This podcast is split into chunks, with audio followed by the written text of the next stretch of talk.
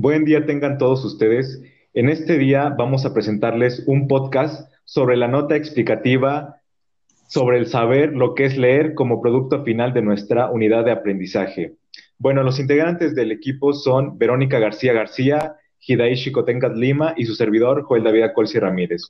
Bien, este podcast tiene como finalidad dar a conocer la opinión sobre las implicaciones de mantener prácticas e ideas tradicionalistas o arcaicas de la lectura, Además, se presenta un análisis de las lecturas tomando en cuenta las situaciones didácticas.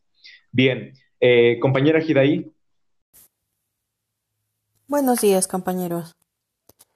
Bueno, pues al seguir patrones tradicionales, no permitimos que los niños desarrollen su capacidad de pensamiento, su imaginación y la comprensión de lo que lee. Hola, muy buenos días. Estoy de acuerdo con mi compañera Hidaí. En mi punto de vista, el alumno debe de leer por gusto y no por imposición. Su lectura debe de ser una práctica en la que descubra la importancia de decodificar un texto.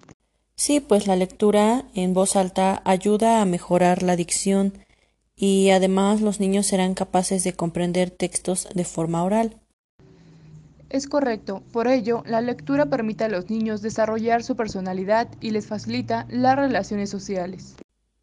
Claro, y esto favorece eh, la concentración y atención, así como la percepción auditiva. Por ello, mejora la capacidad de expresión e incorporando nuevo vocabulario. Sí, y al no incluir a los niños a que lean otro tipo de textos eh, que sean sin imágenes, no permitimos que reflexionen. La aportación sobre Ábalos.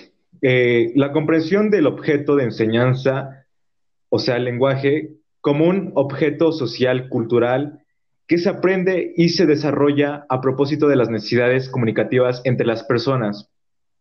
Bien, Hidaí.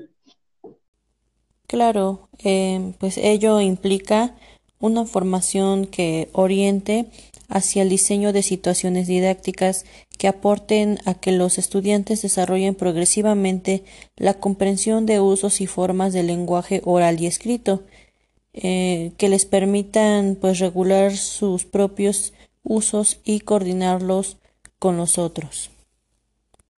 También supone una formación que ayude a los docentes a reconocer y considerar los procesos de aprendizaje de los niños sobre los objetos de conocimiento, así como las intervenciones que favorecen su transformación hacia saberes socialmente válidos. Bien, pues muchas gracias. ¿Algo más que quieran eh, aportar? Sí, compañero. Bueno, pues en México Muchos niños y jóvenes tienen problemas de lectura, no solo por su falta de destreza a leer textos, sino por la baja comprensión que logran de ellos, lo cual pues repercute en los resultados de su aprendizaje y en su ah, rendimiento escolar. Podemos decir que la lectura es el medio más eficaz para la adquisición de conocimientos, ya que enriquece nuestra visión de la realidad intensifica nuestro pensamiento lógico y creativo y facilita la capacidad de expresión. Pues bien, pues así es como termina este podcast. Espero y les haya gustado. Sin más que decir, pues esto es todo. Muchas gracias.